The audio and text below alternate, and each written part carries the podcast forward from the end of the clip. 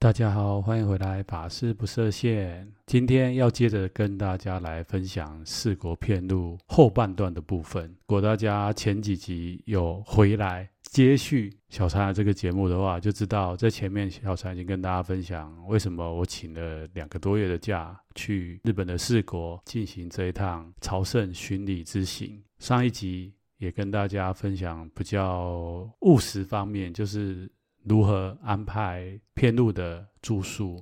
还有在遍路上需要注意的一些事情。当然，我就是每个人，不管你曾经走过遍路，或者是未来想要去走这一条巡礼路，那我想，我每个人的经验跟碰到的状况应该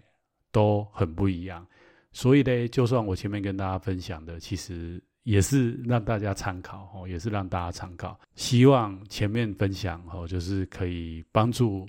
未来大家，如果真的有想要走这条路哦，有一点点的效果，一点点的效果。毕竟我走完也是有拿到这个片路推广大使的这个证，哎，不能说证书啦，哦，就是有去申请，那他们也有也有发给我哦，所以这个节目等于说回馈一下哦，就是这个协会发给我们这些外国人。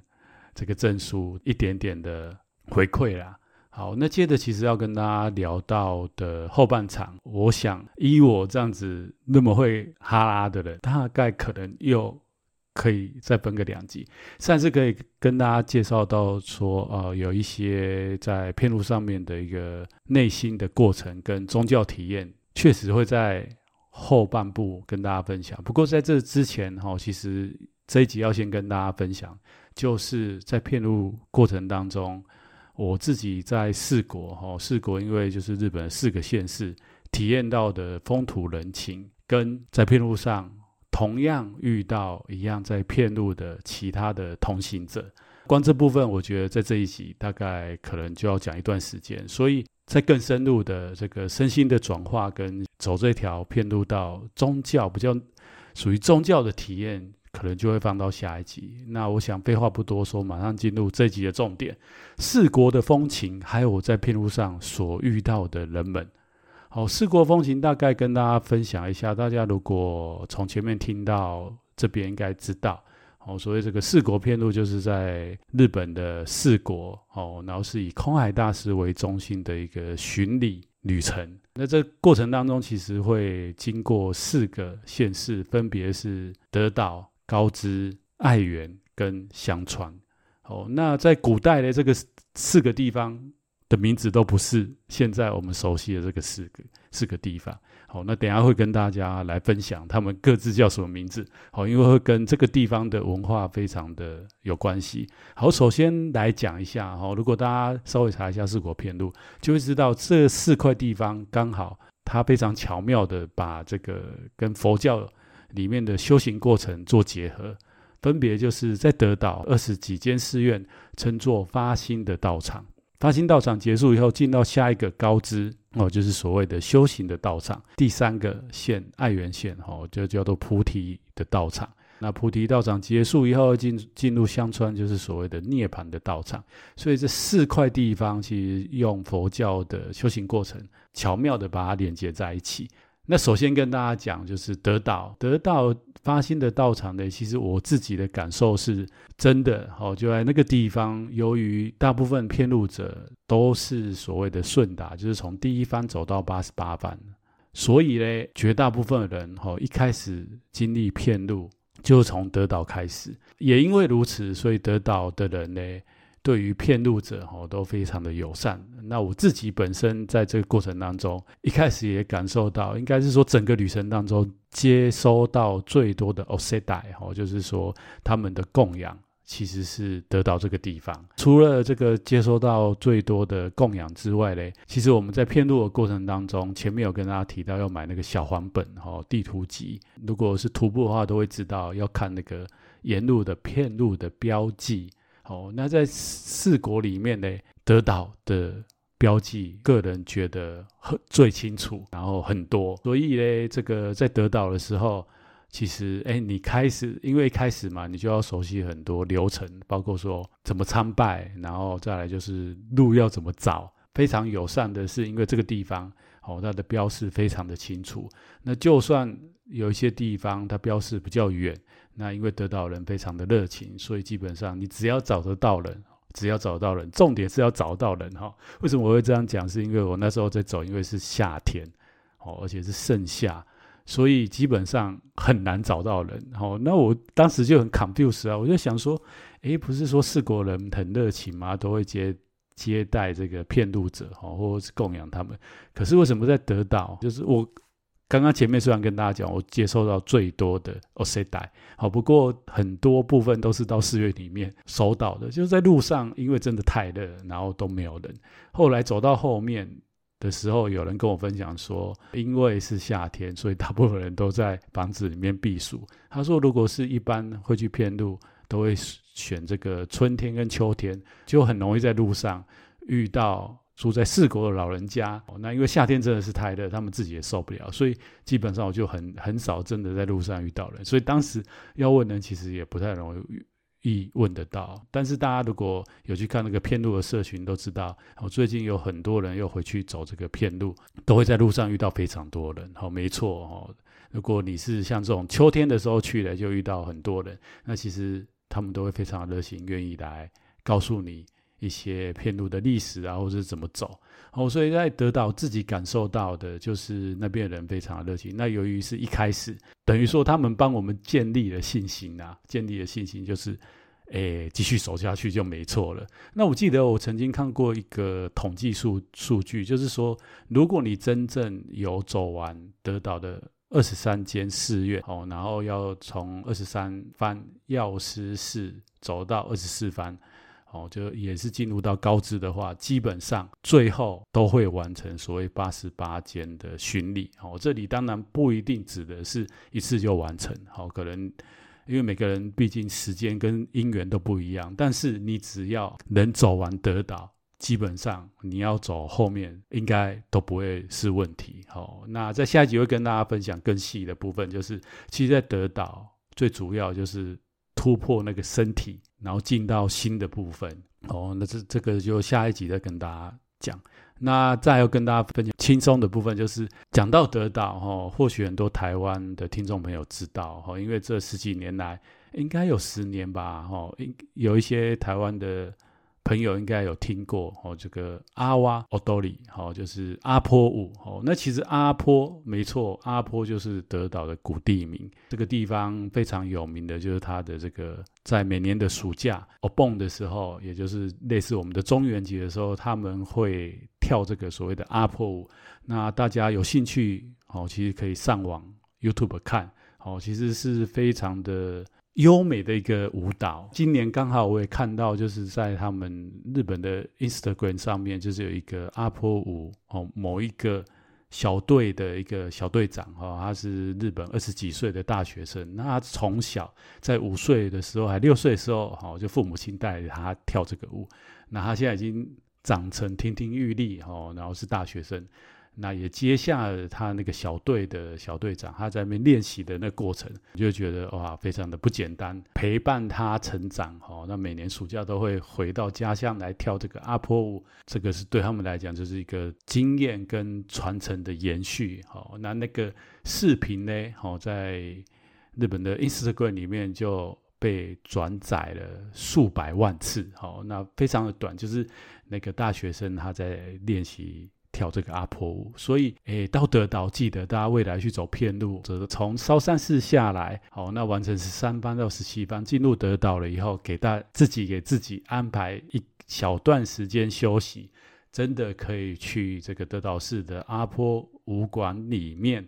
来看这个阿波舞，因为大家去骗路不一定像小禅哦，这一次去暑假哦，那老实讲，我这个在他们的お盆的时候是走到高知，也不是在德岛。哦，所以我看这个阿波舞，我是在他们阿波舞会馆里面看的，也蛮感动的哦。那大家未来去走，真的就可以记得要去看阿波舞。好，那接下来跟大家分享到高知，高知真的如他片路上面赋予的意义，修行的道场，是因为在德岛的寺院其实距离都不远，距离都不远。可是，在高知嘞，一开始又给你一个下马威，就是从德岛出德岛以后，走到高知的第一间寺院二十四番最御期寺前，它的路程是七十五公里。哦，那七十五公里，我不晓得大家的概念是什么哈？因为一般在台湾，我们真的交通非常的便利，就是大部分的人都有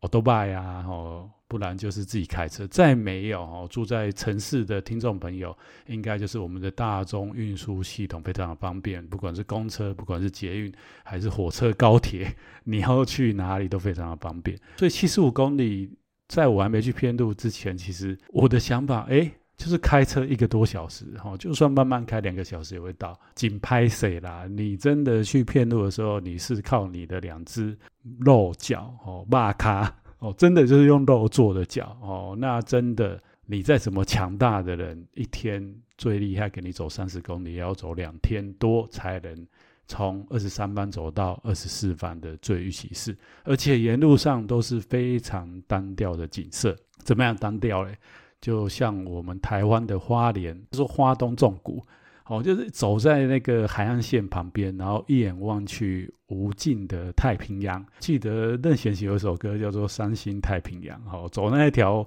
路嘞。真的会蛮伤心的。那我记得我在遍路的过程当中，我遇到一位大哥，哦，他这一次是第二次走，哦，他说他整个遍路的过程当中走下来，哦，因为他曾经完成过，哦，就是徒步的八十八番的巡礼。他说走下来最累的不是像烧山寺的这种难所，而是从二十三班走到二十四班，沿路的海岸，而且都没什么人，哦，那有的时候还找不到水，或者是上厕所。不知道去哪里上，他觉得最痛苦的是那段路。这一次嘞，其实我的体验没有那位大哥来的强势，因为走着走着，我有稍微利用一下大众运输系统哦。主要也是因为我前面的第一个礼拜就是要登上烧山寺之前，我自己碰到一些状况。那后来也很多人，包括同行者。还有这个民宿老板有跟我分享一些事情，那我在慎重的考量之下，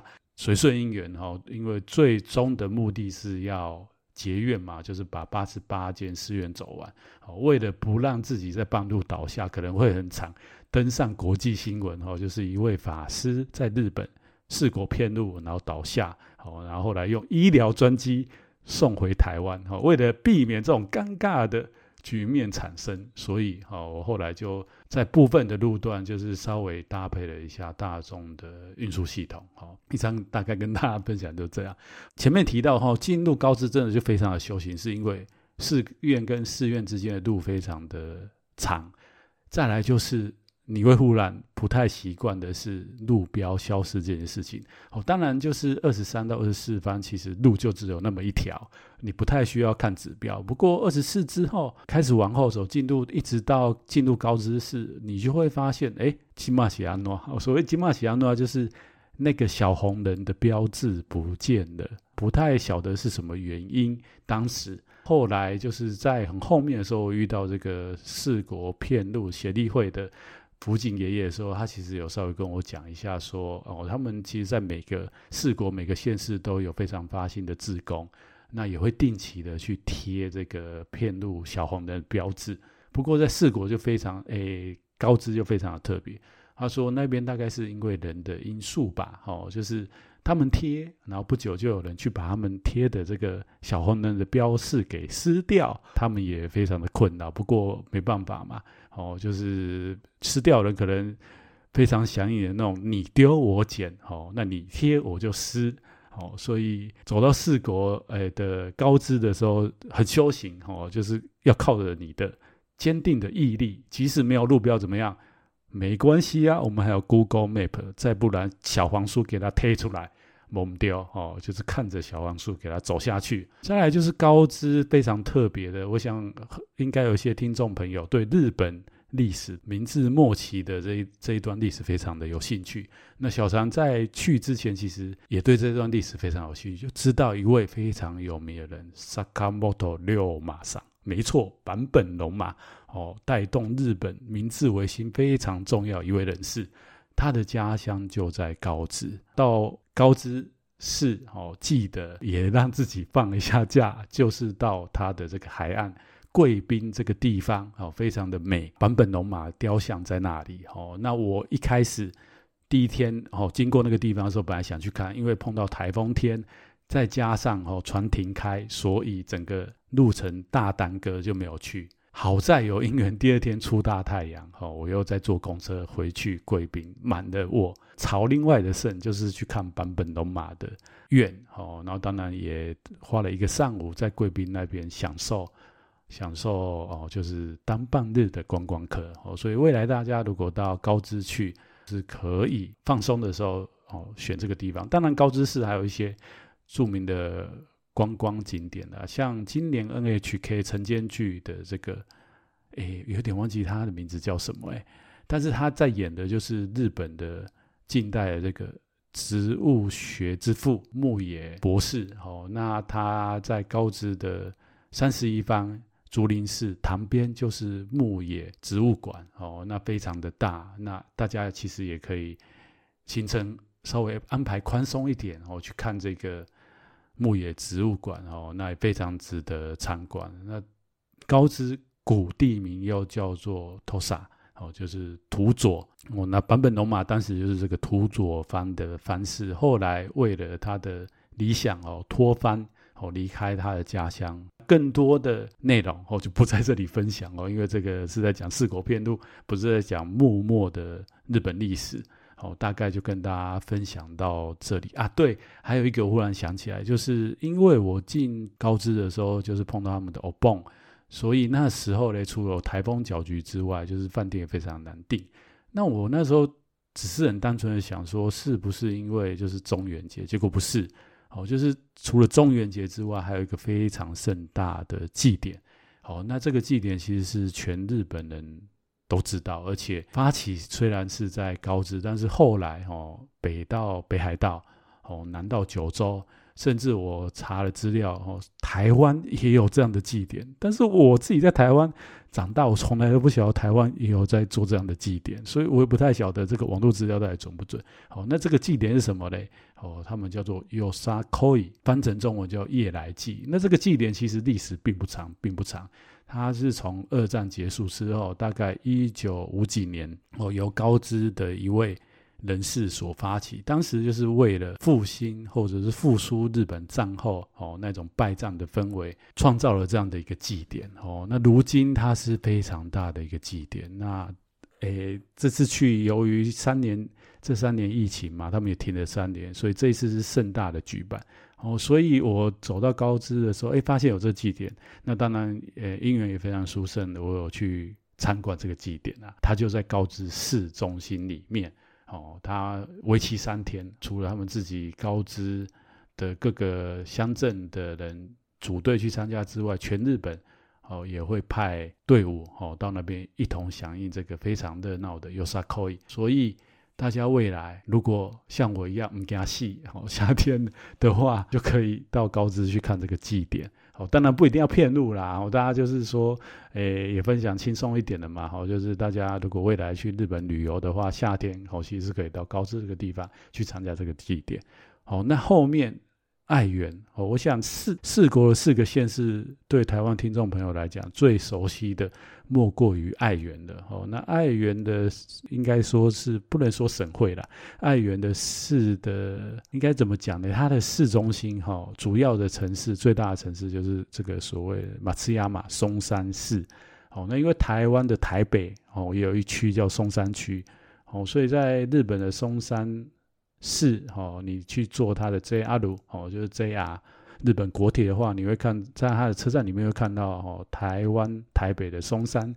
跟日本松山市是有曾经是有姐妹合作，还有一些交流吧。哦，那里还有还有立着这样的一个东西。再来就是为什么哦，我们对四国的松山去的人最多也最了解，是因为在松山有一个非常有名的温泉，也是全日本第一个温泉，叫道后温泉。哦，所以未来走到这个松山的时候，记得要去泡一下松山温泉。那除了这个温泉以外，当然就是你已经走完前面的两个了，好，进入到菩提的道场。基本上哦，你大概十拿九稳哦，就会觉得说，哎，因为那个时候你的身跟心其实都已经非常适应片路了哦，那你也非常有自信，觉得应该可以走完。所以到再加上到松山哦，又这个寺院跟寺院的距离其实又缩短哦，特别是到松山寺的时候。一天之内可以走个六七间寺院都不成问题哦，所以到松山的时候，其实哎，你会感觉到你跟片路同在，片路哦就是你哦，这样形容好像有点怪怪的。好啦，总而言之，再加上爱媛嘞，哦，其实它在四国里面是蛮热闹的一个地方，所以那个地方的人其实非常的亲切哦，因为。它是蛮热闹，然后像我知道的话，研究片路哈，就是在一些学术的单位里面，除了像日本正言中的高野山大学之外，哦，就是四国的松山大学，好像也有一两个教授，就是专门在研究这个四国片路的文化。还有像这个福井先生他们的那个四国片路协力协力会，也有 office，好像就是在松山市。像我在出发从台湾出发到日本之前，有从网络上订购一些片路的东西，也是从那边寄来台湾的。哦，所以在爱媛呢，其实哎，又回到像得到感觉，就是那边的人对片路者非常的友善。再来就是它的标示，哦，它的标示又恢复了非常清楚。除了四国片路协力会的有标示之外，哦，我走到松山市区里面，我觉得蛮有趣的。哦，就是他们的社区里面也会做自己的片路的标示，所以又让我感觉到非常的亲切。爱媛，哦，大概我的感受是可以跟大家分享这些内容。最后就进入到片路的最后的旅程，就是香川。提到香川，我不知道大家有没有想到一个食物？没错哦，因为香川古地名叫做赞岐。空海大师其实也是出生于这个地区。是什么食物？没错，就是赞岐乌龙面。所以也有一说啦，有一说就是说这个乌龙面是空海大师当时入唐看到中国人在吃这个面食，然后后来回到日本。好，然后把这样的技术带回日本，后来发展成他们的乌龙面。总而言之，不管是不是真的，哈，就是记得到香川，哦，要吃乌龙面。其实整个日本都有乌龙面啊，但是香川的乌龙面真的认真讲起来，我自己吃下来的感觉，哈，就是真的那边的乌龙面真的很 Q，哦，然后跟其他地方的乌龙面还是比较起来。真的比较好吃这样子，所以记得要去吃。再就是因为最后了哈，涅槃的道场，所以就会感觉到时空怎么过得那么快，马上就要结束了。明明那时候从德岛还在那边要死不活，进入高知绵延漫长的太平洋，到爱媛，哎，好像快结束。那到香川哦，真的就要结束了，你反而会有那种不想要结束的感觉。还有就是说，香川其实是有很多。旅游点哦，举例来说，香川大家会走到一个一个寺叫三峰寺哦。那三峰寺附近哦，是这几年应该蛮多台湾的听众朋友会去。如果去到四国，除我刚刚讲的道后温泉之外，哦，可能我会到这个香川的三峰这个地方哦，因为它附近有一个地方叫做紫云出山哦。那赏樱哦，它是一个名所，是因为前几年。纽约忘记是《纽约时报》吗？还是怎样评论这个日本最美的地方？哦，就讲这个紫云出山。那再来就是香川，还有一个非常著名的神社，没错哦，就叫金刀罗比。哦，那个也是说日本人一生都要去爬，都要去那边参拜一次。那当然海内外，哎，他除了他们日本之外，海外也非常多游客。去会特别为了金刀罗比而到四国去。既然到金刀罗比，一定就是会到附近的善通寺。哦，那善通寺基本上，呃，这个地名就是依空海大师来取，是因为空海大师出生就在这个地方。那后来这个地方盖的这间寺院叫做善通寺。那它也是四国八十八巡礼必经哦，一定要去的寺院。再就是。最后就是会到高松嘛，就是香川的主要的第一大城高松市。那也很多人会去高松旅游，所以以上就是这四个县市的一些介绍哦，就是我去那边走我自己的感受，然后我觉得大家未来去走，记得也跟大家分享一些旅游的点，大家可以去体验。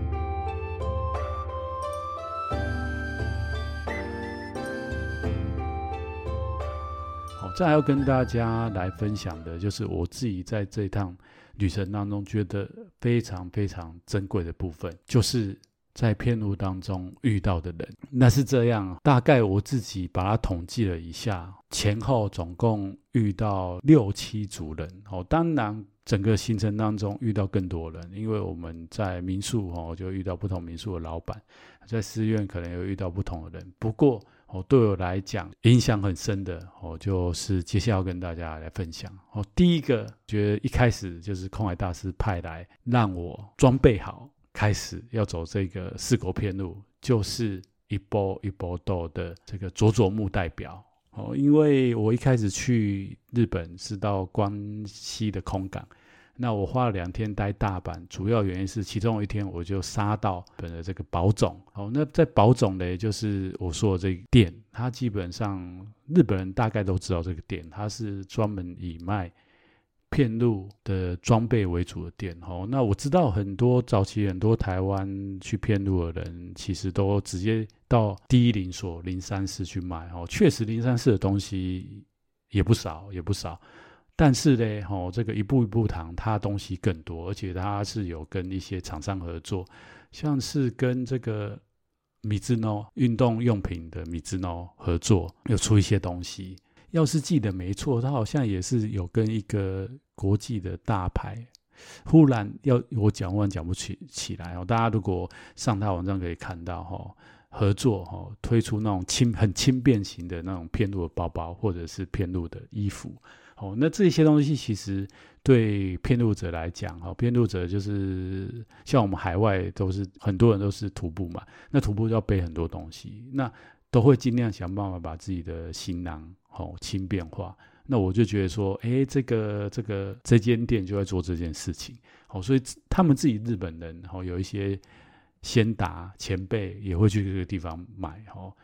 那我到这个地方，哎，我也不晓得是什么因缘。哦，因为他们有其他店员，可是我那天去就他们自己公司的代表，所谓代表应该，因为我后来问福井爷爷，他说就是他们公司的老板呐，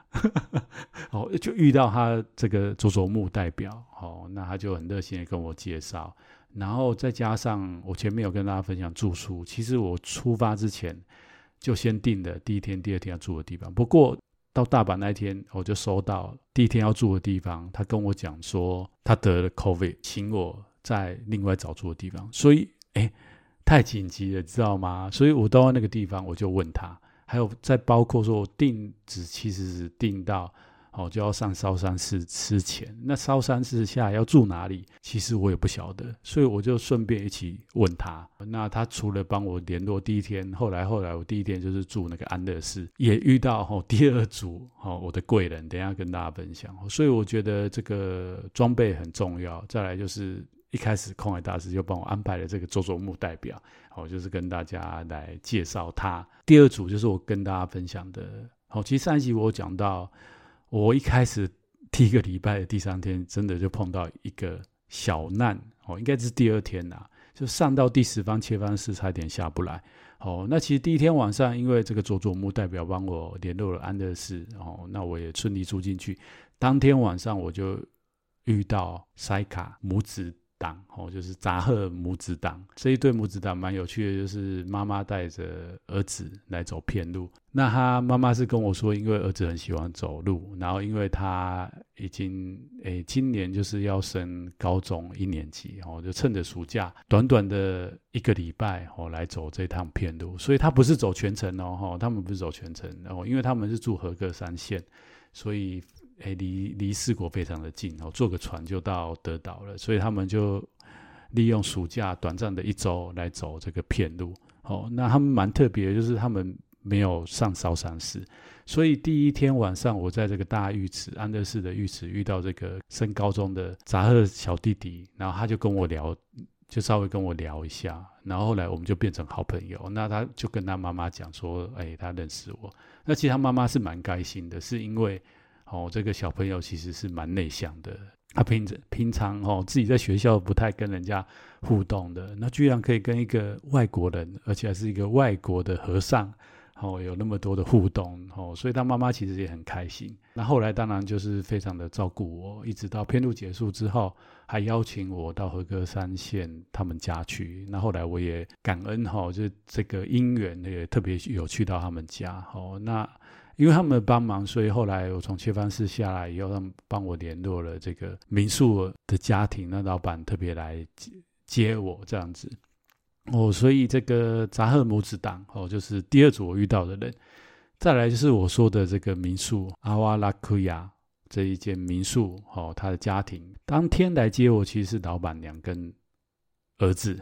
哦，那这个儿子后来还送我欧塞带哦，就是送我了一一个小包包哦，那上面非常可爱，就写说干巴利马秀，就是说哎，请你好，接下来带着我这一份这份礼物，然后。努力哦，努力的把片路道走完哦，那让我非常感动。之外哦，就是这个老板也跟我分享哦，他大概也听的这个杂贺妈妈跟跟他讲，就是说，哎，我的状况，所以他跟我讲说，第一个哈，就是我那个时候还处于骂咖的状态，没办法哦，一次挑战烧山寺。他觉得我没办法一次挑战，再就是说，哎，我的体力然后受到很大的损耗，所以他跟我讲，其实可以分两天。所以我第一天大概是从跟这个杂贺母子党走到第十一番之后，哦，我们就分道扬镳，是因为他们没有要上烧山寺，他们就坐电车直接绕过烧山寺，直接从第十三番，哦，然后参拜后面，哦，因为他们只有短短的一个礼拜嘛，哦，他们。只有好像最后只走到不知道有没有走到二十几番呐、反正总之他们就就走了。这个老板就跟我讲说：“哎，请我走到中途流水岸的地方，哦，他开车载我再回民宿。第二天再载我，哦，从流水岸放把我放流水岸，我再上烧山寺，然后再从烧山寺下来。另外一个就是说，他就可以帮我把行李再到下一个住的地方，所以变成说，哎，我上山。”分两天走之外，我的行李就是带着轻便的行李去爬第一难所烧山寺。好，所以非常感恩这个阿瓦拉库亚的他们这个家庭。那后面三组人在这边跟大家分享，一个是七十多岁圣山爷爷。哦，在他身上，其实我看到的是不服输的生命。哦，他跟我讲，他以前在公司里面哦当到主管，后来那一间公司因为不景气要收掉，他凭着不服输的精神，其实他就把那一间店给顶下来。后来他也变成老板，哦，就是把那间店底下要变老板。哦，那他说他能力其实没有很好，不过就是凭着一股，虽然我不是最好的，但是。好，我照着我的步伐，慢慢的往我前面的方向前进。哦，他设定好目标前进，所以他这次来遍路，他跟我讲是已经隔了五六年哦。哦，因为我遇到他已经在高知的中途遇到他，他说他前面诶得到的部分是五六年前走，五六年之后他回来从高知，从应该是说从得岛二十三班那边出发，然后开始往。往下走，那我差不多在二十五番还是二十六番遇到他，那我们就走了一段路。那其实我他那时候我看到他的时候，他脚是一摆一摆的。那他是说他脚有受伤过，哦，那我就觉得很不简单。一个七十多岁的爷爷，哦，即使受伤，然后也坚持全程徒步来走这个四国片路，哦，那他跟我分享他的人生的一些过程，也激励了我，哦，激励了我说，哎，就是要把这个片路。完成。那后来到高之前，我遇到了一个冈田君。哦，啊，年纪其实刚出我看到他的时候，我在想说他应该年纪比我大。后来一聊，他小我一岁。那我在想说他怎么那么操劳？题外话，后来他跟我分享他的人生，哦，我其实也蛮感动的。哦，他说他高中毕业以后就工作。哦，那基本上啊，没跟大家讲，他是东京土生土长东京人。哦，那东京就是日本最热闹的地方嘛。哦，所以他高中毕业其实出来很快找到工作哦，那他感情也非常顺利，工作没多久哦，就跟高中同学结婚的。那他说他那时候结婚没多久，因为钱很好赚，所以他赚的非常多钱。然后他赚钱呢，其实日本大家知道，就是男生诶工作结束之后都是会跟同事哦会有什么二次会啊聚餐什么。他说那时候他有钱，就是跟同事都到处去吃喝玩乐。哦，然后也会找一些年轻的女生出来玩这样子。哦，虽然结婚，但是他从来都没有把心放在家里。后来他就生病了，第一开始是身体生病啊，于是他一年在家里都是在调养身体。调养到中后期的时候，他发现他的心也生病了。哦，那他开始去思考他过去所做的点点滴滴，然后。大概不知道从哪里听到说来四国遍路其实是可以许愿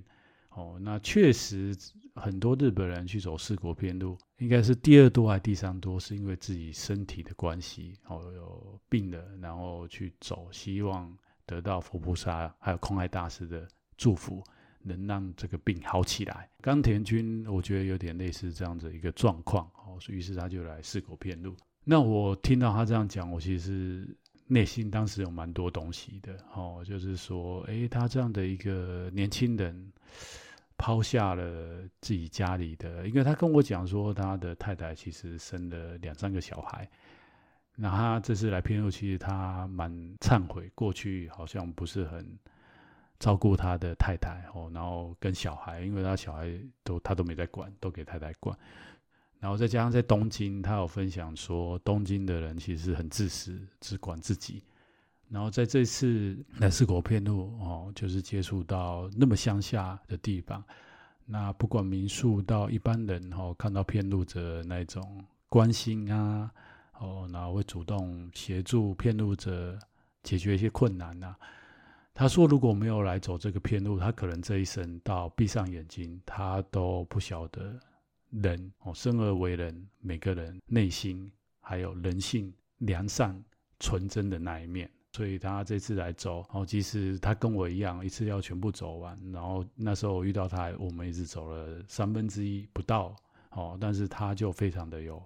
感受。再来要分享的就是，大家如果看我粉丝页就知道，差不多走到中间的时候，遇到一个尼生，哦，应该是说日本的。尼众看到他一开始他是带着这个斗笠啦，哦，就是骗路者的这个装扮。到了寺院，我们一起到了寺院，当然就很热嘛，他就把斗笠脱掉。哎，我就吓了一跳，哎，他跟我一样没有头发，哦，那他非常的热情，哦，就是很像姐姐，然后他真的也是姐姐啦，因为她年纪比我大，她就跟我讲说她她是跟我同。同样身份的哦，然后就非常开心的来跟我合照这样子。那跟她聊了，就才知道哦，她其实本身有三个女儿。虽然是视线离身哈，不过大家应该知道，日本佛教哦，不管是出家，哎，是男众还是女众，基本上都是可以结婚的啦。那他会来走，我就蛮好奇啊，我就想说，哎，你是一个妈妈，那你有三个女儿，难道年纪都很大吗？我就问他女儿几岁，他就说哦，最小是国中。那我其实有点吃惊，是因为国中其实虽然蛮大的，但是应该应该她作为妈妈，其实还是要照顾嘛。他就说哦，他先生跟娘家婆婆这边来照顾哦。那我就有点好奇，就问他说，那他为什么哦可以来骗路这样？他就说哦，他得癌症，这次来骗路就是祈求空海大师跟佛菩萨能让他这个病情。得到控制或者是治愈，哦，那当下我其实蛮震撼的，哦，蛮震撼的说，因为我看到他真的就是感觉比我年轻，就不像我看到前面那个冈田君，哦，年纪比我小，但是看起来就比我操劳，哦，那这个妙优，哦，对对，忘记跟大家介绍他的名字，他叫妙优，哦，这是他的法名，哦，妙优姐的时候嘞，哎，其实哇，我就觉得，哎。大概可以理解哦，他的心情，因为他的小孩其实年纪也不大，哦，然后他得了癌症。那我我在想啦，哦，就是他或许哦，如果说他的功课这一生的功课或因缘到了，哦，要离开，那个不舍的心情应该会很强烈，所以来走这个偏路哦，我就我就非常能感同身受。那那我觉得他很了不起，是因为他走一百零八所，就是除了八十八间一般最基本款哈，就是八十八零所之外，后来有所谓的二十别所。啊，因为那二十个寺院跟空海大师因缘也很深。哦，那他们就说为什么哦我们不能不能列列列成零所嘞？所以后来那二十所他们就联盟哦，就叫别格二十所哦。那这次走完，其实我有点后悔，当时怎么没有跟这个妙佑姐一样。因为既然都花了快两个月时间去走，其实是可以把另外二十个别所一起走完哦。所以未来大家去走，如果时间许可，我其实蛮建议大家可以一次走完一百零八。哦，那因为对我们汉传佛教来讲，我们知道烦恼是一百零八个烦恼嘛，走完象征哦，就把这一百零八个烦恼给消除哦，转烦恼为菩提。好，那最后要跟大家来分享，就是大家也知道，我后来就是非常的荣幸。应该在八十一方吧，哦，遇到这一位非常亲切、和蔼、大有来头的辅警爷爷，哦，那他本身就是四国遍路协路协力会，呃，就是那个小黄皮书的监制者。认识他的以后，就稍也就跟他有几段深聊，哦，那也拜哦这个福景爷爷之赐，有一间寺院，他都特别哦，就是开车送我们。哦，因为当时还有另外一位台湾去哦，也是我们的信众哦，就一起遇到，然后就我们两个就坐他的车去寺院，在路上我就问了他非常多的问题，那他也送我这个四国片路协力会的这个贴纸哦，我觉得这非常珍贵，因为一般来讲，我们只有在四国那边的路上